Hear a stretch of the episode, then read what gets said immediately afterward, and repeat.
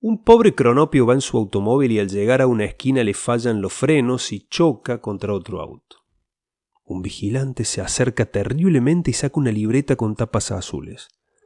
¿No sabe manejar usted? le grita el vigilante.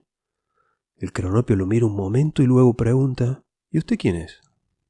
El vigilante se queda duro, echa una ojeada a su uniforme como para convencerse de que no hay un error. ¿Cómo que quién soy? ¿No ve quién soy? le dice.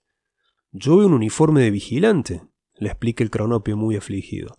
Usted está dentro del uniforme, pero el uniforme no me dice quién es usted. El vigilante levanta la mano para pegarle, pero en la mano tiene la libreta y en la otra mano tiene el lápiz, de manera que no le pega, y se va adelante para copiar el número de la chapa del auto. Y el cronopio está muy afligido, y quisiera no haber chocado, porque ahora le seguirán haciendo preguntas y él no podrá contestarlas ya que no sabe quién se las hace.